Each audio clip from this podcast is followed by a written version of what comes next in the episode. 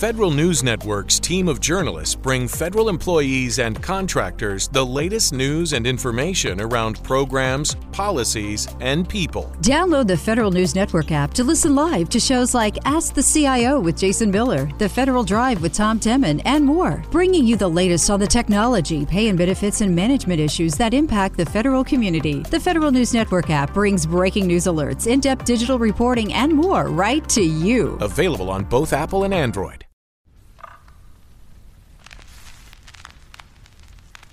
Esto es A Toda Mente, el podcast de Adriana Lebrija. Cada semana un episodio para hablar desde un enfoque humano, divertido y honesto sobre los temas que inquietan a nuestra mente y corazón. Bienvenidos. Hola, un gusto saludarlos de nuevo y bienvenidos a, a Toda Mente. Hoy tendremos un episodio muy, muy emotivo, muy, muy especial porque vamos a celebrar el Día de las Madres, 10 de mayo. Así que, que la verdad, felicidades a todas, todas, todas, todas aquellas mamás que nos escuchan y nuestro más grande reconocimiento por la labor que todos los días realizan. Y pensando en eso, hoy tenemos a una invitada súper, súper especial, eh, gran amiga, adorada, amiga de muchos, muchos, muchos años de Paola y mía. Eh, y es Renata Legorreta, que nos acompaña desde Perú. Bendita virtualidad. Bienvenida, Ren. Bienvenida, Pau. Gracias. Y la verdad es que vamos a estar aquí, les voy a platicar qué va a hacer Renata hoy aquí con nosotros. Hoy en nuestro episodio La maternidad a veces no es como la pintan. Renata nos va a platicar sobre su experiencia siendo mamá de Daniel y de Emilio, pero Emilio eh, teniendo autismo. Entonces, justamente lo que queremos es hoy platicar de estas diferentes maneras y diferentes roles y diferentes formas en que nos toca ser mamás, porque la maternidad a veces no es como la pintan.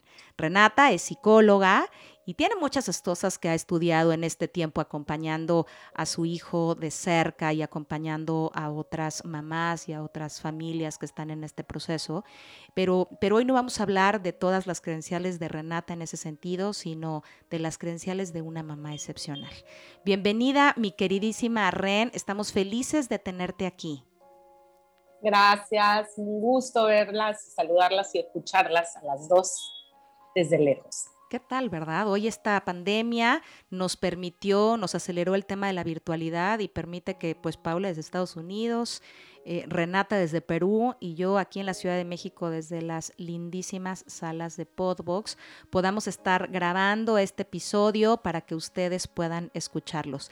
Y oye, Ren, a ver, ya, ya entrando en materia, quiero preguntarte algo bien importante para hacerlo de la manera correcta. Ya que vamos a hablar de que esta maternidad no es necesariamente siempre como nos dijeron, pues también a veces no sabemos ni siquiera cómo referirnos a ella.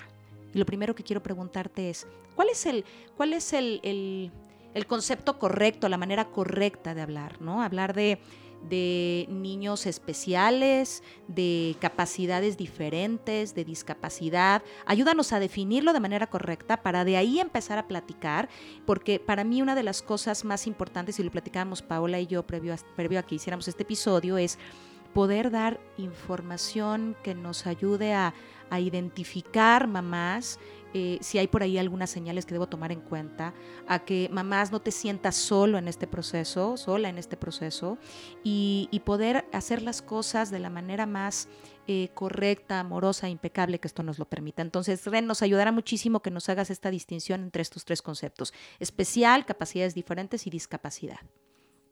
Exacto, bueno, sí, es, esa pregunta es importante. Yo creo que para cada persona, para cada mamá con un hijo con una condición distinta a la neurotípica, puede pasar por muchos lugares. Yo antes decía que mi hijo es un hijo especial con capacidades diferentes, porque es una manera en la que yo tenía que ir caminando este camino difícil. Ahora la verdad es que después de casi 16 años de que Emilio nació, eh, considero yo que se le debe llamar con todas sus letras, por lo menos en mi camino, es un niño con una discapacidad. ¿Pero por qué? Porque el espectro del autismo es muy grande. Ningún niño autista es igual a otro.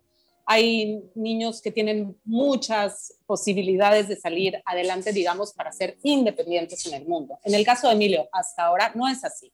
Puede hacer muchas cosas, pero no va a poder ser independiente. O sea, no va a poder vivir solo, no va a poder tener un trabajo. Y para mí eso es una discapacidad, ¿no? Entonces, ya no me da miedo llamarlo así. De hecho, me ayuda mucho para entonces, ver lo que sí puede hacer y enfocarme en eso. Y no nada más estar pensando en qué especial es mi hijo, pero y entonces, aparte de ser especial, tiene muchas necesidades. Entonces, no, y tampoco es un tema de capacidad diferente, porque entonces quiero acotar esto que es muy fuerte, Ren. Si fuera una capacidad diferente, podría hacer muchas otras cosas que le permitirían hacerse cargo de sí. Entiendo que cuando ya planteemos el concepto de discapacidades, él no va a poder hacerse cargo de sí, ¿correcto? Exacto, pero si pienso en otras mamás que le llaman a su hijo mi hijo especial, mi niño con capacidades diferentes, también lo entiendo y lo respeto perfecto porque, porque sí, ¿no? Cada una sabe cómo es su hijo. Mm.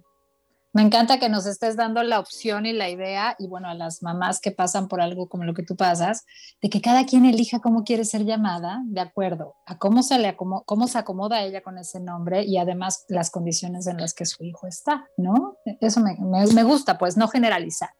Claro, aunque para los que no sabemos también nos ayuda a entender, ¿sabes? Para no poner un concepto que no y que incluso pueda resultar eh, extraño o doloroso para el otro, ¿no? Que cada quien lo nombre como sea y los que no estamos metidos ahí, por lo menos tener un poquito más de claridad, ¿correcto? De cómo podríamos dirigirnos. ¿Eso también ayuda, Ren?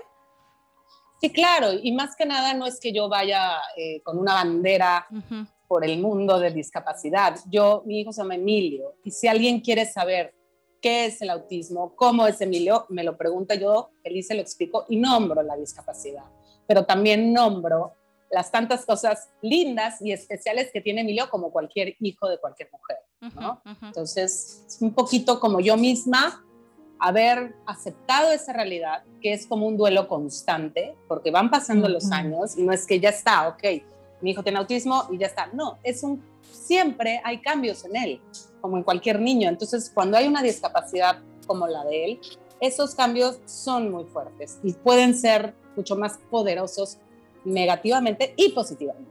Entonces, es un duelo constante. Y una vez que llego a la aceptación de que mi hijo tiene una discapacidad, para mí es, como les dije hace rato, mucho más fácil lo difícil. Y sabes qué me queda pensando? Por supuesto que, nos ayudará muchísimo que nos cuentes algunas cosas de cómo poder identificar cierto, ciertos puntos, pero, pero también cómo, cómo es, y a mí me interesa muchísimo, y no sé tú qué opinas, Paola, cómo dedicarnos ahora a hablar de cómo es tu rol de madre en estas circunstancias, ¿sabes? Porque lo platicábamos incluso antes de empezar como la grabación y toda esta mirada de pronto de la fuera de, oiga, que controle a su hijo, por favor, o que haga algo, y de pronto cómo no sentir todo este acompañamiento a veces eh, por parte de la afuera, ¿no? Y me imagino que momentos en los que te puedes sentir incluso, incluso hasta sola. Déjenme contarles que este episodio lo íbamos a grabar antes y tuvimos ahí una confusión entre si sí nos dijimos y no, y bueno, no, eso no importa. El tema es que cuando le hablamos a Renata, pues eran, no sé, 11, 12 del día. Y contesta Renata, estoy dormida. Y yo le digo, no, bueno, vidita, no te acabes, ¿no? O sea, a esta hora dormida, chula, me dice, claro, es que Emilio no duerme. Entonces imagínense qué, qué diferencia en la concepción y que a lo mejor desde afuera podemos estar perdiendo esta sensibilidad a estos roles de estas madres que, que los juegan distinto y que no es a las 8 de la mañana estamos todos de pie y los niños. No, se, juega distinto, la vida se vive distinto. ¿Sí, Ren? Así es. O sea, eh, un constante en la vida de Emilio ha sido problemas de sueño. Han habido momentos donde ha estado muy bien.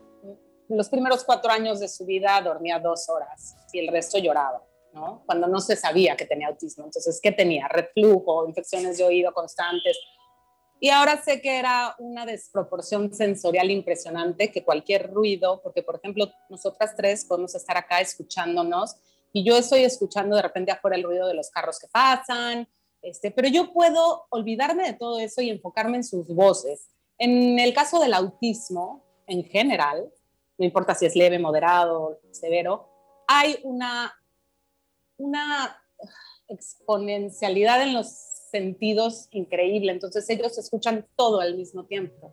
Pueden escuchar ruidos que nosotros, hace cuenta un niñito llorando, que yo ni escucho, él lo escucha. Entonces, es eh, muy problemático enfocarse. Entonces, cuando era chiquito y le dolía tanto el oído y el reflujo, mm. más lo que ya se veía venir, pues no dormía. Entonces, yo me acuerdo que de, chava yo dormí muchísimo. Ya o sea, no es broma que yo ya sé.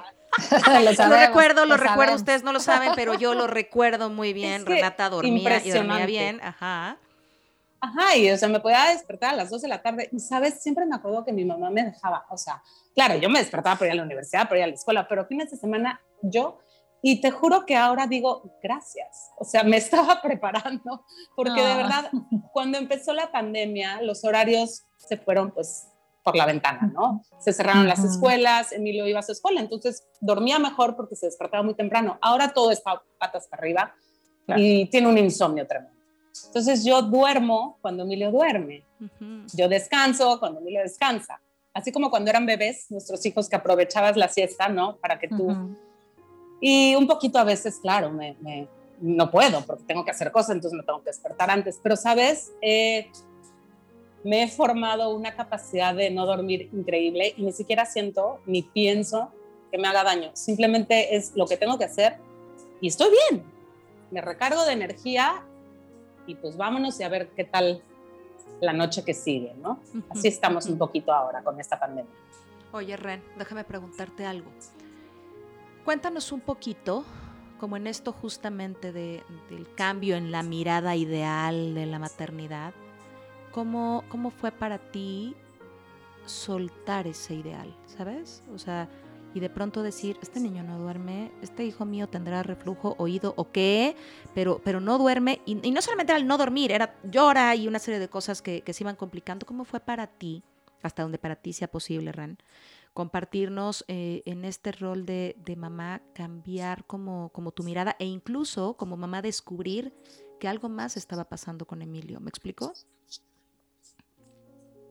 Sí. Bueno, de verdad que a veces mirar al pasado tengo como, como amnesias, por así decirlo, porque sí me acuerdo de, de, sentarme un día y decir, algo más pasa acá y tengo que ya ver qué es. Eh, ese ideal de maternidad no lo pensaba porque les juro que, o sea, a veces no tenía ni tiempo de mirarme al espejo, de, de, o sea, y me refiero a que estamos hablando de una madre, ¿no? Con un niño con discapacidad y siempre se habla del hijo. Entonces, eso hace una. Se olvida de una un poco, porque es lo único que tu instinto maternal sí es ideal, porque avanzas como loba contra todo para proteger al tuyo. Ver llorar a tu hijo todos los días es mucho dolor. Entonces, se los prometo que hasta hace muy poco tiempo empecé a mirarme un poco más a mí, a hacer más cosas para mí, a enfocarme en mis otros, o sea, familiares, de mi esposo, en mi hijo. Fue una época muy difícil. Yo sí siento que la falta de sueño en esas épocas me hizo daño. O sea, imagínense que no dormir más que dos horas diarias es, pues, psicotizar, te puede venir un brote claro. de algo. Muy, y, y, yo creo que me ha venido ciertas cosas. Nunca me he medicado, uso homeopatía, me va muy bien, pero oye, estuve a punto de divorciarme, mi hijo mayor le empezó a ir muy mal en la escuela y, sabes, uno se culpa al principio, porque, claro, ahora mirando atrás digo, ¿cómo no vi esto? ¿Cómo no vi esto? Pero ¿saben qué? No hay culpa más, porque hice lo que tenía que hacer y mi esposo y mi hijo mayor también hacen lo que pueden hacer. Y creo que ahorita, a pesar de las malas noches, de los exabruptos muchas veces en el carácter de Emilio, porque Emilio no puede hablar, por eso es una discapacidad para empezar. O sea, es un autismo en el que el lenguaje verbal no existe. Pero entonces su, su, lenguaje no verbal es tan impresionante, pero muchas veces solo yo lo entiendo o la gente que me ayuda con él y está muy cerca de él. Entonces, a veces mi casa parece un hospital psiquiátrico de verdad y así he dejado el rol de la mamá ideal, o sea, a trancazos, porque no existe y luego uno se compara, ¿no? Yo creo que en todo en la vida es inevitable que a veces digas, ay, mira, ella que sí, su familia perfecta. Pues qué bueno si es así y la verdad me encanta. A veces me da un poco de envidia. Por claro, supuesto. No quisiera que, pues yo quisiera que Emilio no tuviera autismo, por supuesto. Antes me decían, no, pero ¿cómo puedes decir eso? Entonces no sería Emilio. No, claro que sería Emilio. Y estaría mejor, la neta, y estaría de poca madre, claro. no, claro. Por favor, podría estar ahorita feliz este, estudiando este, en línea sus clases y teniendo amigos. Por supuesto que tengo esa fantasía y quizá nunca se me vaya. Y también me ayuda, ¿eh? Me ayuda. Y ya, pero ya no es compararlo con otros niños. Es como este sueño. Y compararte a ti con otras mamás, ¿no? Uf, menos, menos, porque sabes. Y luego tengo amigas que antes les daba como cosita contarme las, las virtudes de sus hijos o lo bien que les iba en la mm. escuela, o por lo contrario lloraban porque tronaban de materias y yo en el fondo de mí pensaba, bueno, ya quisiera que se fuera el problema, pero sabes, ya no estoy en ese lugar. Me alegro y me da muchísimo gusto que ellas no tengan que pasar por ahí y más gusto me da que puedan compartir conmigo sus, las cosas que sus hijos pueden hacer y también las que no. Y, y ya está. Fíjate este momento de silencio, ¿no? O sea, está bien fuerte, amiga, está bien fuerte. Y creo que este silencio, el primero que pensé fue en este silencio que te permite comunicarte diferente con Emilio. Es que, sabes, yo podría hablar cinco horas del tema. Y a veces, de hecho, lo, me explayo mucho y tú me dirás. Pero ese silencio, yo lo he tenido que aprender. Correcto. Para mí, porque mi mente va muy rápido siempre. Eh, desde chava, yo me acuerdo, soy muy ansiosa, e impulsiva. Y cuando Emilio nace y cuando mi mundo cambia, no solo como madre, sino como todo, como hija, como amiga, como esposa, como... me doy cuenta que tengo que ir hacia adentro y la única manera de ir hacia adentro es estar en silencio para escucharte tú. Entonces a veces es una bendición el silencio de Emilio, porque para mí no lo es.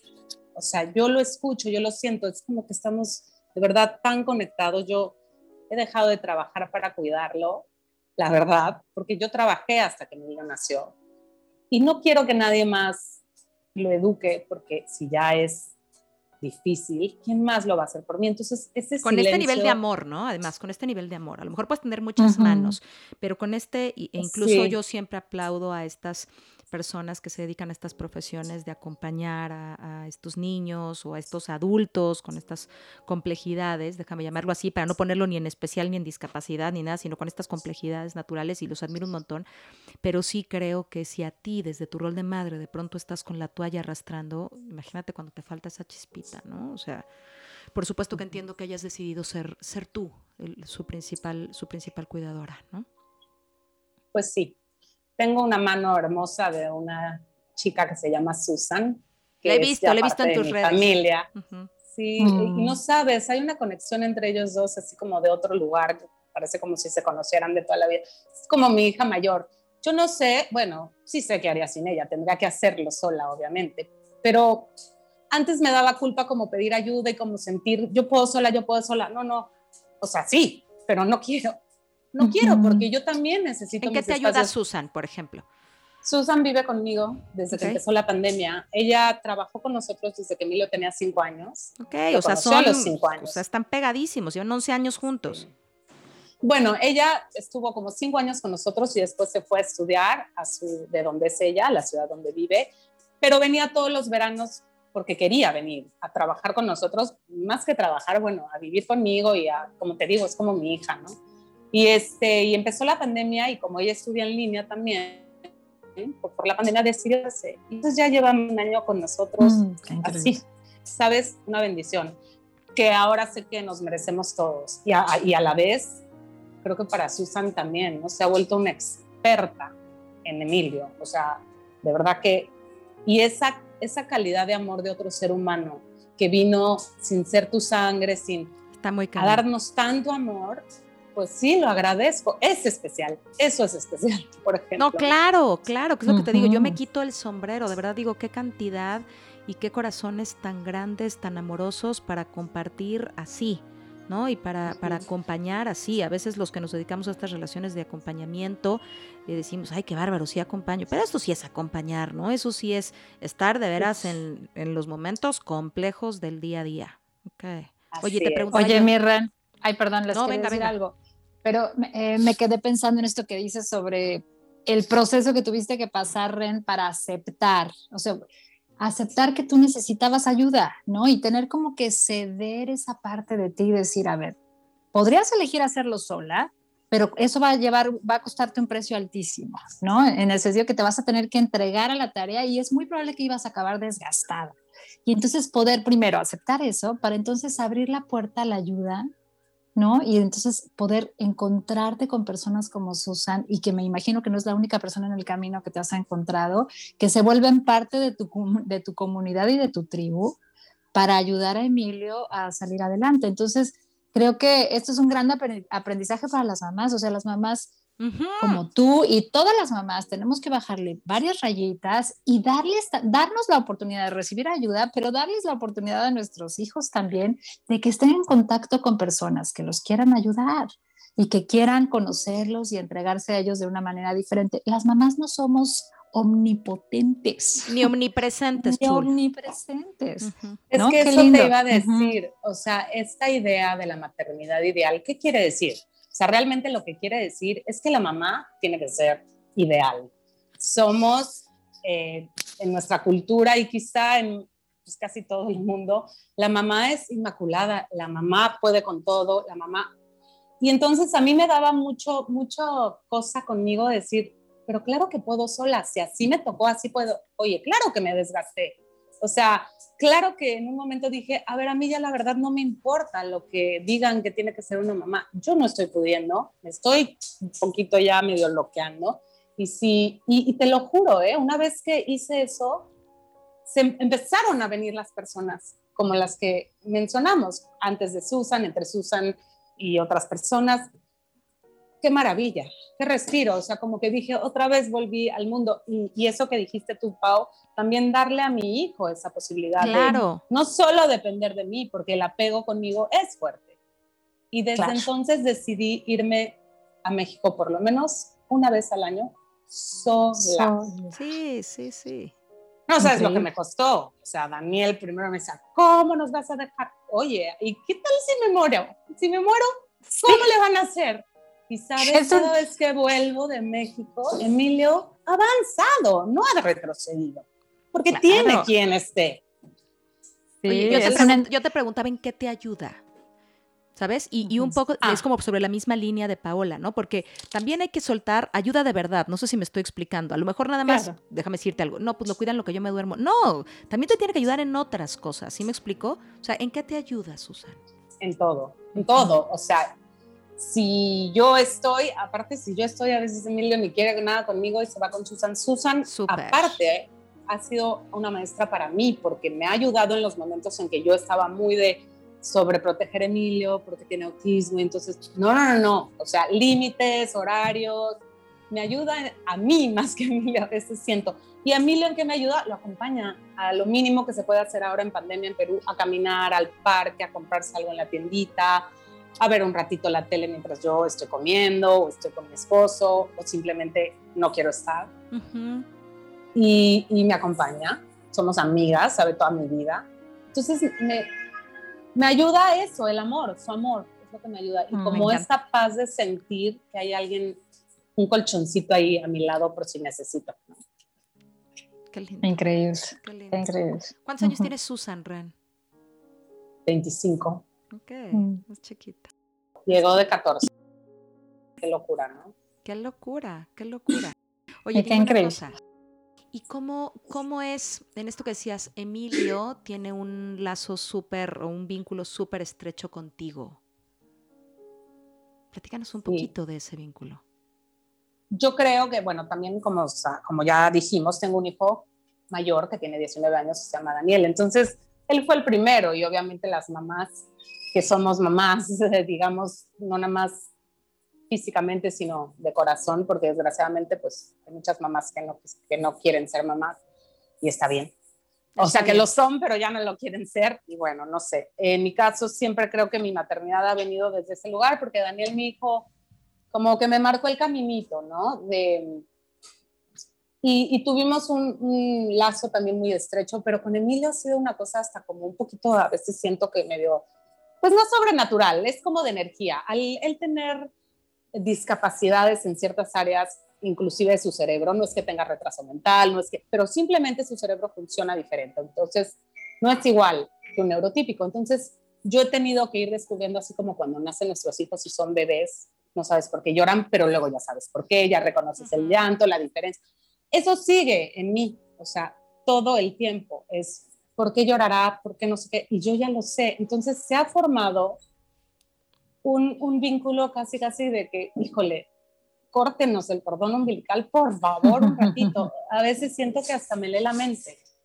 Y entonces él también se aprovecha y manipula. Eso me da gusto. Claro. Que pueda ser medio Es una capacidad, es una capacidad superior, ¿eh? No, y es, y, y eso, el despliegue de su energía vital, ¿no? O sea, para lo que sea, que venga. Correcto. Y es chistoso y es simpático, o sea, a veces le digo, o sea, bueno, si pudieras hablar, o sea, me sacarías muchas ganas más de las que ahorita me saca, porque es bastante inteligente, pero simplemente no puede hacer lo que hacemos nosotros. Entonces, lo admiro, porque realmente al que le pasó fue a él. O sea, el que tiene autismo es él. ¿No? Yo me tocó ser su mamá y, le doy gracias a Dios porque no me lo imagino en otro lugar sin, sin mí, sin mi amor. La verdad es que no se lo a nadie. Claro, y yo te preguntaba cómo es este vínculo, porque creo que pasa eso, o sea, creo que en esta versión me quiero regresar a la maternidad, lo más valioso de la maternidad, por favor, díganme si opinan lo mismo o, lo contrario, es, es ese vínculo, ¿no? O sea, más allá de cómo lo hagas, es la solidez del vínculo. Entonces, ¿cómo es el vínculo? Ok, a Emilio, que le cuesta, y, corrígeme, Ren, si, si, lo digo equivocadamente, de pronto vincularse necesariamente con otros, ¿no? Y aunque yo no sea la mamá que dice, ay, sí, ahora podemos jugar esto, porque quizás esto no se pueda jugar y esto no lo podemos hacer así, ni donde tenemos unas conversaciones súper profundas del mundo, las tenemos súper profundas de una manera diferente. O sea, como eh, la maternidad a veces no es como la pintan, pero no deja de ser ese vínculo profundo, lleno de amor, de comunicación, de cercanía, de complicidad, que implica realmente eh, este ser mamá, ¿no? Exacto, y es como un mundo aparte, ¿no? Realmente, porque todo el mundo es mamá, hay mamás por todos lados y hay hijos por todos lados, pero acá adentro es donde ustedes también son mamás y lo saben, o sea, acá adentro es donde tú estás sola, pero no es, eso no está mal, no está mal ser sola, ser mamá sola, aunque estés acompañada de mil personas, es, ese es tuyo, y el papá tiene otro rol divino también y en su corazón sabrá y en su cabeza cómo le hace, pero yo soy mamá nada más, o sea, y, ya no puedo ser ni psicóloga, ni, aunque lo tenga que hacer a veces, pero soy mamá, de eso no me puedo olvidar. Entonces sí creo que ese vínculo con los hijos se lleva muy cerebralmente en el corazón, no sé si... Sí, independientemente del tipo de hijo, ¿sabes? Por supuesto, claro. Independientemente del tipo de hijo. A mí me pasó hace, hace no mucho que algo, algo hizo Iñaki, no me acuerdo qué, y me dijo, ¿sabes qué? No me merezco que me vayas a comprar ese juguete. Porque le había dicho, si cumples con todo esto, te voy a comprar ese juguete. Y me dijo, ¿sabes qué? No me lo merezco. Y le dije, no, no te confundas. Tú te mereces absolutamente todo. Todo, todo te mereces en el mundo.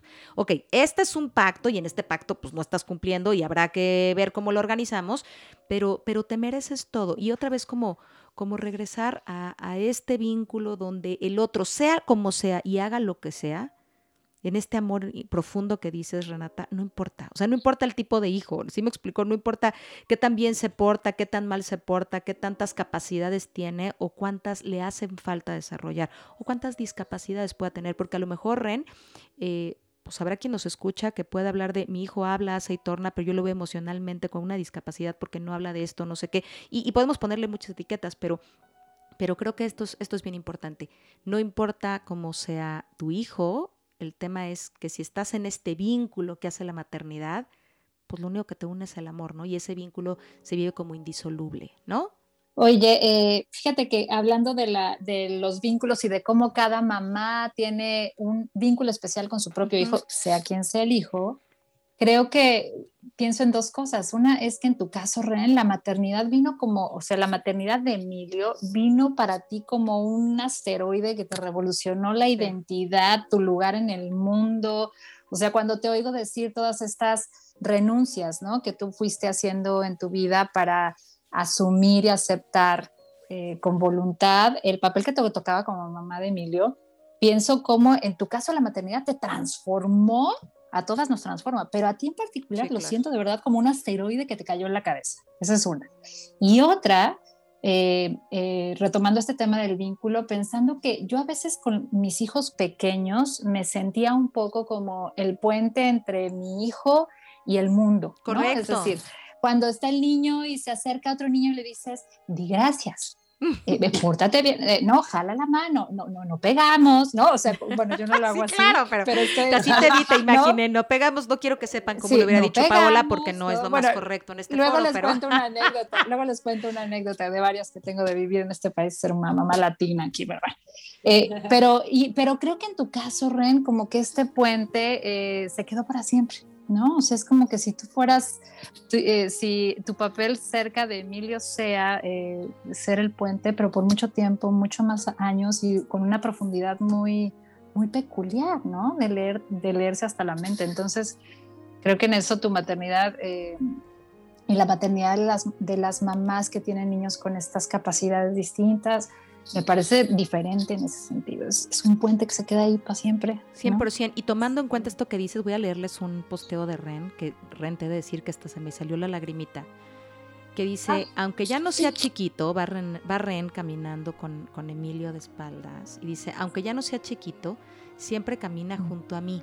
Daría mi brazo derecho a cambio de su vuelo y un poquito del mío para ser sincera. Y creo que eso es una joya, porque en, esta, en este momento en el que dices, Pau, que, que René es como el puente con, con el mundo y con los otros, eh, es el brazo de, de Renata, ¿no? O sea, es el brazo de Emilio. Si Emilio pudiera volar, también Renata podría volar.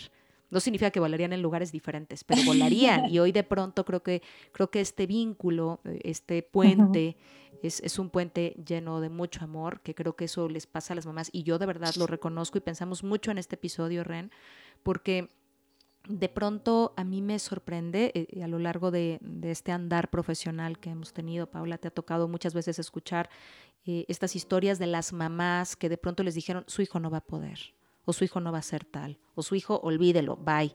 Y cómo de pronto este amor y esta entrega de esta maternidad, no tan, no tan eh, color de rosa como de pronto la pusieron, lleva a que estos niños logren cosas. Porque yo estoy segura, segura, Ren, porque lo hemos platicado y, y tú sabes si quieres compartirnos algo, pero contra los pronósticos de Emilio, Emilio ha logrado mucho y va a Sí, seguir claro. logrando mucho por este acompañamiento amoroso que tienen muchas mamás, ¿eh? De su hijo no va a volver a hacer esto y el niño resulta que sí pudo, el niño no va a poder hacer esto y resulta que la mamá se volcó, ¿no? A hacer este puente que dices, Paola, para hacer que sí pudiera y en muchos de los casos este, este amor y esta entrega logra grandes pasos, ¿no? Así es, sí, y sabes, eh, creo que al final, bueno, siempre se dice también, ¿no? Que los hijos son maestros y escuchas como todo el tiempo estas frases. Los niños especiales son para mamás especiales, los hijos son unos maestros. A ver, bueno, sí, por supuesto, o sea, yo en mis mm, mejores días de lucidez, donde dormí bien, estoy tranquila, puedo, y cuando siento más amor que cansancio y que, y que dudas y que miedos, que siempre están también, Claro. pero se disipan, me he dado cuenta que, de verdad, o sea, si Emilio no fuera Emilio, yo quién sabe si de verdad hubiera volado tanto, hubiera estado tan tranquila y en paz conmigo misma. Yo no, no, no andaba muy bien, o sea, no, no andaba mal, pero gracias a Emilio he tenido que, como les decía hace rato, ir hasta el fondo de mí, o sea, es como como una terapia constante de andarme autoanalizando y viendo, pero sin juicio y sin ser mamá perfecta, no, no existe. O sea, cuando suelto yo este control que quiero tener de las cosas que quería hacer o no puedo, ya no me, ya no me quiero quejar. O sea, de verdad que estoy como mucho más pacífica, como mucho más de fluir y de decir las cosas que no voy a poder controlar, las tengo que dejar ahí, porque esas son las que me van a acabar, no el autismo de Emilio, sino mi idea de que las cosas tienen que ser diferentes a como son. Obvio, siempre intentando lo mejor para su crecimiento, pero también entendiendo hasta dónde va a llegar eso y hasta dónde yo tengo que dejar atrás sueños que ya ni siquiera me acuerdo cuáles eran, realmente son los de ahorita y los que Mm. vengan, ¿no? Oye, Ren, y esta maternidad es muy del aquí y el ahora, ¿no? Uf. Cada día es como, o sea, yo, Emilio, no siento que piense ni en el pasado ni en el futuro. O sea, Emilio es el aquí y el ahora porque es así, porque él es mucho de rutinas, pero no porque tenga eh, obsesiones y compulsiones, sino porque es la única manera en la que él se siente seguro, sabiendo lo que va a pasar, en qué momento va a suceder y cómo va a suceder. Y obvio, la vida no siempre es así. Hay veces que su rutina cambia porque pues algo pasó, como por ejemplo una pandemia, ah, gracias, ¿no? Entonces ya no puedes salir a la calle, ya no puedes ir al mar, ya no puedes ir a tu club que te encantaba. Fue muy difícil al comienzo y yo ahí sí dije, ahora sí, me van a tener que llevar al psiquiatra. O sea, y ahí se ven, y voy a estar feliz allá. Y claro que no. Claro. y échenme unas pastillas de la felicidad que no me vendría nada mal, ¿no? Exacto, y descubres que puedes hacerlo y que hay días muy difíciles, pero pasan y se acaban esos días. Y luego vienen otros peores y otros increíbles, como la vida de todo el mundo, con diferentes razones por las cuales estar felices o tristes. Cada quien también decide cómo, cómo lo vives, cómo... Pero sí es difícil, o sea, las mamás que nos estén escuchando, que tengan hijos neurotípicos, este, las admiro mucho también porque para ustedes pueden haber cosas que son muy difíciles y que quizá yo las vea no como, ay, si supiera, no, cada una tenemos un rol, o sea, con nuestros hijos y cada una venimos a aprender algo diferente y enseñar algo diferente. Yo creo que el chiste es como decían en varios de sus podcasts, que me encanta escucharlas, este como respeto hacia las otras mujeres que nos tenemos que tener, o bueno, no tenemos que, sino que, nos nazca tener. Porque yo en mi vida, la verdad es que sin las mujeres que tengo, pues sí, o sea, no estaría tan feliz. Yo a mis amigas las valoro, a mi madre, a mi suegra, a las personas que me acompañan en mi camino con o sin autismo. Es lo que más me ha sacado adelante, la compañía, la escucha, la, el querer saber como tú y tú, Pau, que me preguntan, porque no, no tenemos que saber qué es del autismo, ¿me entiendes? Yo a veces ni siquiera sé a veces qué exactamente qué es, solo sé que mi hijo es así y el hijo de otra puede ser totalmente diferente y tener autismo y ella pasarla peor o mejor que yo. Correcto. No sé, sí, porque el espectro es enorme, ¿no? El espectro es enorme, y creo que hay una serie de, de información súper valiosa y otra que no tanto. Y incluso, fíjate, si ya me gustaría irme, Ren, como a preguntarte eh, todo este camino en esta maternidad has hecho también, sí, en tu relación con, con Emilio, con todas estas mujeres, con todo lo que nos has dicho que, me, resulta muy amoroso, muy importante, pero también en este camino de, de investigación, ¿no, Ren? Como de ya descubrí que esto sí sirve, que esto no, ya descubrí que esto ayuda, esto me ayudó, esto investigué por acá, traje a Perú tal cosa, o sea, todo esto que has hecho en esta versión de, buscar y, me gustaría em, ver que nos puedes compartir de eso, te voy a decir para qué, para que también las mujeres que nos escuchan, que están en una circunstancia similar, se den cuenta que siempre hay algo que pueden seguir haciendo y buscando, ¿sabes? O sea, como en esta versión esperanzadora que se vale un día decir, hoy no quiero más y soltar la toalla, pero, pero también tomar un rol activo, no solamente en el cuidado, sino en hacer comunidad, ¿no? En generar esta tribu que genere acompañamiento y, amortigua de pronto los, los dolores que, que deja la fuera, ¿no? Sí, bueno, las terapias que yo he hecho con Emilio, definitivamente hay algunas que siento que no es que nos sirvan, sino que para él no fueron importantes y otras que sin ellas Emilio no hubiera avanzado lo que avanzó. Entonces, yo siempre, bueno, claro, habiendo estudiado psicología, siempre creo en cualquier tipo de terapia, claro, tras algo serio y que de verdad acompañe. Eh, me he encontrado en el camino terapeutas maravillosos. La terapia sensorial, para Emilio fue lo más importante, para mí. Lo sacó de este lugar donde ya puede tener más herramientas para controlar esos ruidos que le molestan o esa bulla constante en su cerebro. Eh, hay muchos tipos de terapias yo creo que yo lo que he hecho es leer, leer muchísimo. Primero leía los libros médicos y los especialistas en autismo, después me fui ahí porque no encontré donde encuentro respuestas es en el día a día y investigando mucho como en cosas que no se hacen. Por ejemplo, homeopatía es lo que más lo ayuda a él. A él no le puedo dar un antibiótico regular, no, pero le doy homeopatía y florece, ¿no? Ese es el caso, ¿no? Y todos nos hemos vuelto ya de medicina homeopática en mi casa. Entonces, yo creo que nada está mal y nada está bien. Tú tienes que encontrar lo que a tu hijo le funciona. lo que a tu familia le hace bien. Puede venir alguien a decirme eso no es medicina, son chochitos, ¿no? Y para mi familia ha hecho maravillas porque, pues claro que es medicina, ¿no? Pero es una medicina que va más como a la raíz, más a la parte emocional, porque yo creo que hasta el autismo, aunque estén como cableados distintos, tiene mucho que ver con las emociones, los miedos, quizá de otras vidas, si es que se creen eso o no, o de una energía distinta. Entonces, ir descubriendo, ir investigando, leo, leo, leo mucho sobre eso y leo mucho a mamás como yo y a papás como yo. Es que eso creo que es bien importante, Ren, por eso te lo preguntaba. O sea, como en esto que hablabas del acompañamiento, es de verdad, eh, creo que debe haber un momento, y digo creo.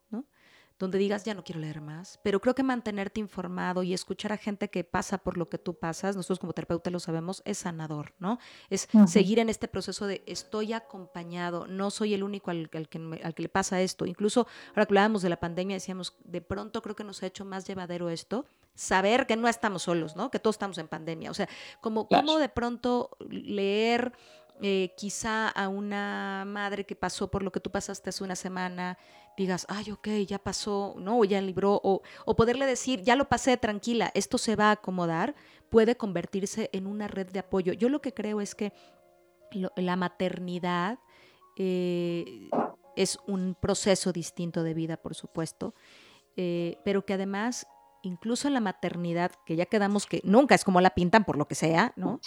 Pero, o a veces no es como la pintan, eh, tiene muchas redes de apoyo. Yo lo que creo es que una maternidad vivida como, como te toca a ti y a las mamás. Ahorita hablamos de Emilio, que es autista, pero, pero también hay otras mamás y otros papás con otras eh, capacidades diferentes o con otros niños especiales o con otras discapacidades, ¿no? Pero en la medida en la que hay redes de apoyo y contención y comunicación, creo que hay eh, esta sensación de no estoy solo y tengo pila también para mañana, ¿no? Porque creo que esa es una de las cosas más importantes, Renata, con esto que yo te escuchaba, como de saber que en este proceso que tú vives es estar como, como decías hace ratito con el celular, ¿no? Híjole, a ver, voy a tener puestos los audífonos y espero que no se acabe esta pila y entonces, bueno, porque esto es así como puedo hablar, pero tú tengo que volverlo a cargar y entonces tengo que cerrar y hacer y estar de verdad eh, buscando siempre cómo recargarte y creo que comunicarte con, con otros que pueden entender más de cerca tu realidad eh, puede ser como una carga de pila, ¿no? Así es.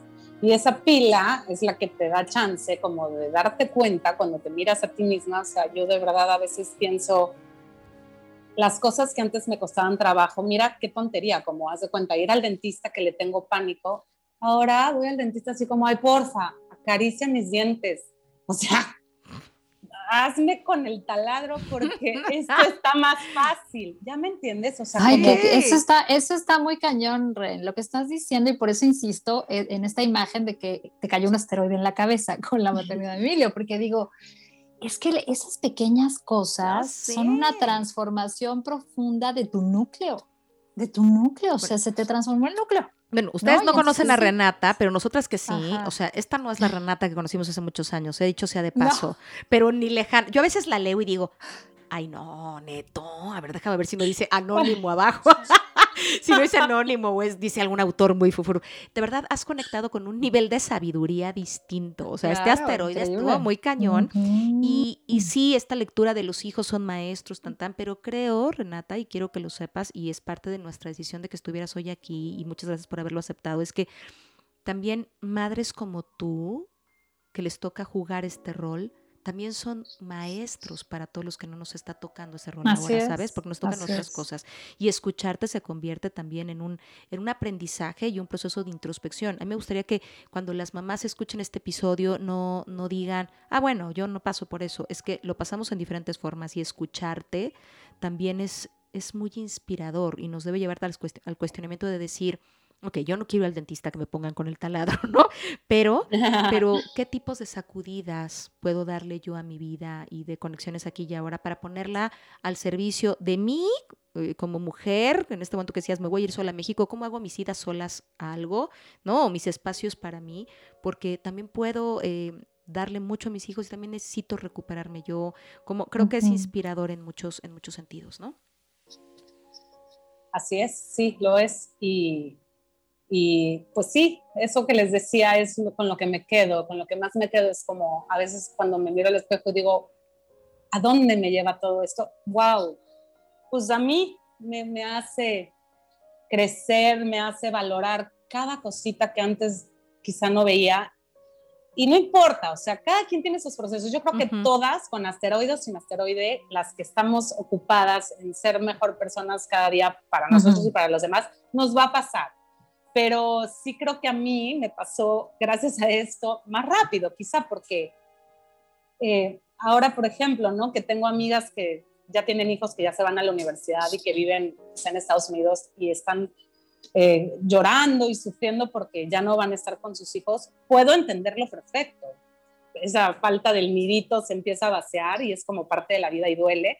Pero les digo, cuando les den ganas de llorar y retener a su hijo con ustedes para siempre debajo del ala, acuérdense de mí. Emilio no se va a ir nunca a estudiar a ningún lado. Y por eso ese post, ¿no? Del vuelo, porque de verdad haría lo que fuera porque él pudiera vivir eso, pero después pienso, pero él no lo necesita, porque él no conoce eso, él lo único que necesita es sentirse amado, valorado, como cualquier persona en el mundo que quieres que te quieran, aceptado y claro, este, ubicarlo lo más que se pueda en este mundo que le tocó nacer, que es muy difícil para él. Entonces a mis amigas mamás neurotípicas les digo eso, ¿no?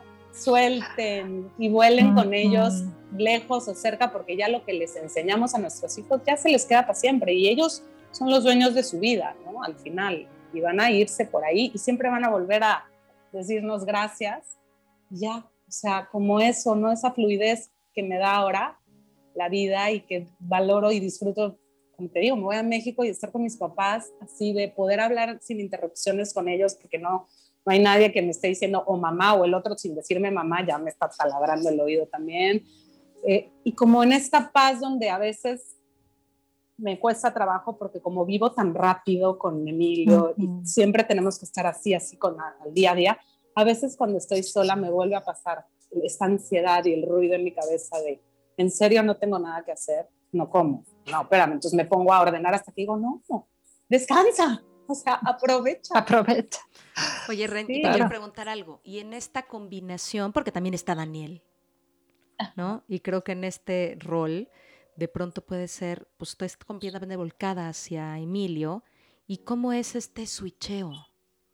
¿Cómo es el switcheo? Porque, pues Daniel, pues Daniel sí hace algunas otras cosas, no sé si me explico. Daniel está en la universidad, Daniel es hip hopper, rapero, freestyler, este, tiene una mente increíble y sabes la culpa que quizá pude tener desde cuando era más chiquito de no pelarlo mucho, porque tal cual, lo hablo con él, ya no la tengo, ya no la tengo porque también era el camino que, nos tocaba y él ha superado creo que mucho más cosas gracias a que yo no estaba tan pendiente de él y, y es un chavo divino que me da a veces muchos consejos él a mí de mamá, o sea, Emilio es tal y tal y tal, o sea, sabe perfecto cómo es su hermano, no hay una relación de hermanos típica, obvia, porque pues Emilio dejó de jugar con juguetes a los dos años, digamos, y ya no siguió este patrón neurotípico.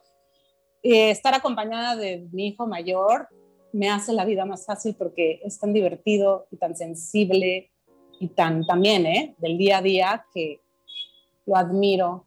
Y también me admiro de haber ayudado en la crianza de este maravilloso Daniel que me dice, tú no te preocupes, cuando te mueras, porque así es él, sin filtro, yo voy a cuidar a Emilio. Y la mm. esposa que tenga, o la novia que tenga, o la pareja que tenga, lo va a amar. Esa es, esa, esa, y nunca se lo he pedido, ¿eh? No me atrevería, porque, porque está bien que piensen que el hermano es responsabilidad del otro hermano, yo no. No, y no es, no es, tendría que ser, como bien dice él, su decisión. Y si mañana decide que no, pues decidió que no, no es. Por supuesto, yo tengo que tener un plan un plan por si acaso qué hacer, ¿no? Un fondito ahí que vamos tratando de tener de a poquitos. Y, y, eso, mi familia es muy diferente a las familias neurotípicas, pero quizá no, porque como te digo, hay gente que se hace un mundo en Oye, un vasito de agua. Yo te entiendo perfecto también, Pau, pero me quedé pensando, digo, ya estamos casi, casi terminando, pero diles qué es neurotípicas.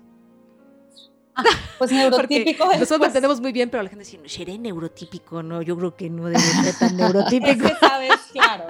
Bueno, pues como se dice coloquialmente normal, como lo que se considera como normal, como el común denominador de cómo somos todos, cómo actuamos en una sociedad, cómo te comportas, cómo está tu cerebro, cómo piensas, cómo percibes, cómo reaccionas a, a, a lo de afuera. Eso es ser neurotípico. Como Por lo tanto, tú no tienes una familia neurotípica.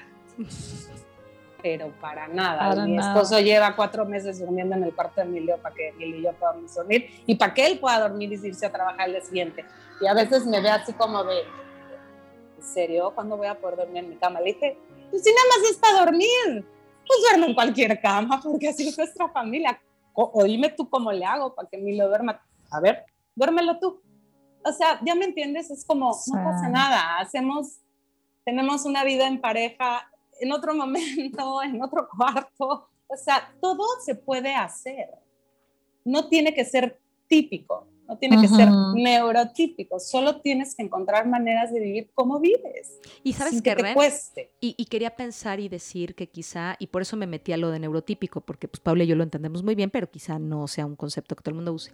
Pero es que, regresándome a lo típico, es que yo creo que la sociedad cada vez es más neuroatípica. La forma en la que vivimos cada vez es más neuroatípica, o sea, cada vez somos menos parecidos a la, a- a la versión que nos pintaron. Por eso incluso Por cuando planteamos esto decíamos, sí, no es como nos lo pintan, a veces no es y cada vez es menos. No. Los paradigmas han cambiado, las formas de relación han cambiado, las formas de comunicación, los estilos, todo. Nosotros mismos estamos todo el tiempo en profunda transformación y ahora con la pandemia, bueno, ni decir, la transformación nos metió en la máquina de la aceleración, ¿no? Y decir, ahora eres este otro, ¿no? Y, y claro, creo que eh, si algo hemos aprendido todos, y déjame tomarme este cachito de la pandemia, es a cambiar nuestra forma típica de vivir. ¿No? Entonces, quizá, mi querida Rente, tengo una buena noticia, quizá ya no eres tan poco típica, ya eres a lo mejor más del bando del común denominador, porque hemos tenido que mover nuestros espacios, nuestros tiempos, nuestros horarios, todos estamos puestos en una loquera. Pero, pero sí, como bien dices, creo que, creo que te ha tocado eh, sortear esta forma distinta de, de vivir, y no solo a ti, hoy, te, hoy conmemoramos a, a las mamás ¿no? que, que, que tienen este andar, pero pues creo que hay que conmemorar a todo el sistema familiar ¿no? que tiene este andar. No sé, no sé lo que pienses, mi Pau. Sí, sí, a la tribu completa, a toda la gente que estamos cerca de alguien que vive esto y, y todos estos recursos, estas personas que están alrededor de estas familias. Así es que, sí, contigo. Gracias, Ren. Sí, no, gracias y les agradezco este espacio porque a veces cuando pongo mis cosas en Facebook o en redes, no es nada más para eh, ventilar, que sí me ayuda. De verdad es para un poquito crear conciencia entre mis amistades normales, porque tan Pero solo- búscate una, búscate una amistad normal. Yo creo que ya no tienes, Ren. ya- Bueno, que no, tengan, que no tengan hijos con discapacidad, por así decirlo. O sea, Ok. Claro, Eh, Creo, claro. creo que el, el fondo de esto es que Ujú. sepan la- las personas que una mirada distinta de empatía o de por lo menos decir qué será lo que le pasa a ese niño en vez de la mirada juiciosa, que ya no me importa mucho, ¿eh? porque si no, imagínate, todo el mundo me voltea a ver con Emilio, o sea, es, el- es evidente no físicamente en él, sino en todo su comportamiento. Y ya no me importa, pero sí una mirada empática de una persona que te sonríe cuando te está viendo que te la estás pasando mal, no saben cómo puede cambiar el mundo. Y no solo en el autismo, como tú dices, o sea, en todo. El mundo ya cambió. Nos cayó un asteroide a todos con la pandemia, como dice Pau del asteroide. y qué bueno que estamos moviéndonos, porque no te puedes quedar en el mismo lugar. Oye, y me gustaría ir Claro. cerrando, mi Ren, esto que dices es maravilloso, con, con algunas, no sé, no sé si se llamen tips, si se llamen peticiones, ¿no? En nombre, tú en nombre de las, de las mamás que han tenido esta maternidad distinta. ¿Qué tendríamos o cómo podemos ayudar? Ya dijiste una que me encanta, ¿no? De verdad, échanos una mirada empática, ¿no? Échanos una mirada empática y no una mirada juiciosa de desde cómo es posible que no ponga orden hasta si ese hijo fuera mío, yo ya hubiera, no tienes idea, hasta el, ay, pobre. No, no, no, no, o sea, no, pobre, híjole, chale, pobre. No sé, o sea, como una mirada empática es una mirada amorosa, simplemente amorosa, sin Simplemente. Juicio, Y, y, sabes, y quitar del vocabulario quizá un poquito, por lo menos cuando se refieran hacia mí, tengo muchos comentarios de, no sé cómo le haces, yo no podría. A mí me da risa, más que nada, me da un poquito de coraje porque como que volteo como le digo, pero es que como que tú no podrías, entonces ¿qué haces? ¿Regresas al sí, no hay opción. por otros? Claro que vas a poder, pero bueno, qué bueno que no, tienes que hacerlo si crees que no podrías, ¿no? No, no, te tocó ese asteroide, uff, te lo cambio, ¿no? Entonces... Una mirada empática, dejar de pensar que no podrías. ¿Qué más? ¿Qué más le dirías a, todos nosotros que no, que no estamos en, de pronto en esa versión, pero que sí estamos, eh, quizá cerca, quizá escuchando, quizá viendo, quizá cómo podemos, eh, aunque no seamos parte de tu tribu, por ejemplo, ¿no? O sea, pensando en mucha gente, yo me acuerdo eh, cuando mi hijo estaba en kindercito, el chiquito, eh, hubo toda una revoltura, porque un niño que después fue, fue diagnosticado con autismo, había mordido a un niño, ¿no? Y entonces yo me acuerdo cómo se había hecho una locura y yo de verdad te lo prometo, decía, ¿por qué no en lugar de, ok, sí, no mordió a mi hijo, también quiero ser honesta, no sé qué hubiera pasado si hubiera mordido al mío, ¿no? Pero yo pensaba... No, lo mismo, hubiera pasado. Yo creo que sí, pero bueno, a lo mejor es muy fácil decir por qué no fue a tu hijo al que mordieron, ¿no? Porque sí, sí lo mordió feo, pero yo me acuerdo de pensar, aquí hay algo más delicado que esta mordida. O sea, ¿sabes? No, no sacrifiquemos al niño. Mejor hay que ver cómo se averigua si se puede ayudar. Algo está pasando con esto. Algo no está fluyendo de manera natural. Hay algo extraño en esto. Después la mamá muy atinada este, se pudo dar cuenta y y sí, tuvieron el apoyo, pero, pero ¿cómo dejamos de ser estas figuras señaladoras? ¿Qué podemos hacer para ayudar? Una, decías, esta mirada empática, esta mirada de, esta segunda que decías, que puede ser colgada de la empatía, pero que puede ser esta versión de, este, ya no me digas cómo le haces, ¿no? Ay, cómo, qué bueno que puedes. No, puedo, ya, no lo voy a regresar, ¿no? Dale, ¿qué más podríamos hacer? Pues es que lo que acabas de decir es súper importante, hablar con sus hijos. La, como mamás, explicarle a los hijos que hay personas que son muy diferentes a nosotras. De repente no se las van a encontrar en la escuela o de repente sí, porque hay niños que ponen en una escuela regular teniendo un tipo de autismo, ¿no? Y hablarle así como ves diferentes colores, desde que son chiquitos, diferentes colores de coches en la calle, así somos las personas. O sea, nadie es igual que en tu casa. Se puede parecer en ciertas cosas. Se puede... Entonces, yo estoy segura que los niños pequeños que se acercan Emilio, es que ni siquiera se dan cuenta, no es que no se, es que no les importa porque no han tenido la vida para que alguien les diga que lo que ellos son es lo normal y los demás guacan, ¿no? Siempre hay alguien. La, voz de la mamá, qué importante es para nuestros hijos, el ejemplo que vives en tu casa. A mí me enseñaron ciertas cosas. Entonces, hablar con los hijos es importantísimo para... Y otras mamás que sí son empáticas, pues hablar con sus amigas, ¿no? De, oye, no juzguemos sin saber. Y tampoco nos tienen que amar, ¿eh? Y, ay, wow, la mamá especial. No, no, no, te puedo caer muy mal, pero no te metas en rollos si no sabes. Mejor averigua, pregunta, claro. critiques. Y aunque sepas, y aunque sepas, una cosa es saber y otra cosa es vivirlo. ¿no? A lo mejor puede ser muy buena para la teoría, pero no lo vives y al no vivirlo, híjole, yo no sé de verdad cómo, eh, insisto, si estuviera en esa versión, no estoy diciendo cómo le haces, pero ¿cuál sería mi comportamiento? ¿Sabes? A lo mejor no tendría nada que ver con mi comportamiento actual. Entonces, una cosa es que lo tengas en teoría y otra cosa es que lo tengas en práctica. Entonces, sí, quitemos el juicio, ¿no? y flexibilizar las mentes, o sea, tener una mente abierta, ¿no? Creo que eso es como lo que toca como madre y como educadores y toda la gente que estamos alrededor de otros, ¿no? Es hay que mantener la, la, mente abierta, no, mi realidad no es tu realidad. Es correcto. Y tenemos que ser empáticos con eso. ¿Y sabes qué pensaba? Pensaba como, como cerrar un poquito, salvo lo que tú quieras decir, mi querida y adorada Ren, Pau, pero pensaba en justamente creo que misión cumplida, ¿no? O sea, el episodio tenía que ver con la maternidad a veces no es como la pintan. Y hoy Ren nos permite hablar desde su mirada sobre su realidad, su realidad como mamá de Emilio, pero también de Daniel, ¿sabes? Pero también vernos en las diferentes realidades y en las diferentes formas en las que somos mamás o hemos sido hijos, ¿sabes? Y tener una mirada mucho más aceptante para entender que en este rol y en este juego de ser madre, y voy a hablar de madre porque es nuestro tema, este, todos hacemos lo que podemos, pensando que es nuestra mejor alternativa, aunque no sea la mejor alternativa, ¿no? Y desde ahí, bueno, pues ya habrá momentos para, para entender, para trabajar lo que no entendemos, pero lo que sí tenemos que hacer es dejar de juzgar y dejar de poner y de pensar que el rol de madre es solamente ese que nos, que nos pintan muy, muy rosas. Es madre como se puede y en la circunstancia que, que se tiene y se puede, ¿no? Yo con eso, con eso cerraría, no sé ustedes.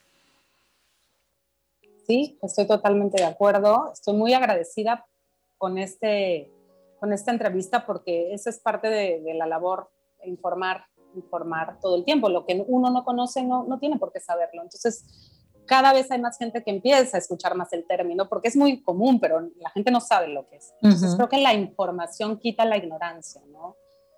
Te guste o no te guste, así hay. Hay discapacidades que no se ven y están ahí, como la mía. Entonces, gracias por el espacio. Espero que los que nos escuchen les haya ayudado en algo. Y aparte de todo, pues qué bonito es poder hablar de lo que sea este, con, con, ustedes, que siempre ha sido así con ustedes. Las quiero mucho, les agradezco este espacio y yo me siento muy feliz de esta terapia de hoy, que ha sido para mí, de poder hablar. Mi Ren, te amo con locura. Muchas gracias. A ver cuando nos echamos una miradita de, de, aeropuerto, que tenemos unos chistezazos que nos echamos Renata y yo alguna vez en un aeropuerto, como una hora haciendo simplezas. Así que una joya, mi Ren. Te extraño, te quiero y te amo. Ay, sí, Ren, muchísimas gracias por este espacio que nos que compartiste con nosotros. Enriquecedor gracias a, a morir. Súper. Gracias a ustedes. Pues muchas, muchas, muchas, muchas gracias. Y a todos los que nos escuchan, muchísimas gracias. Gracias por haber estado con nosotros. Gracias por estar con nosotros cada, cada lunes. Les mandamos un abrazo fuerte, fuerte, fuerte y nos vemos pronto, pronto. Gracias por escuchar A Toda Mente, el podcast de Adriana Lebrija. Nos escuchamos la próxima semana.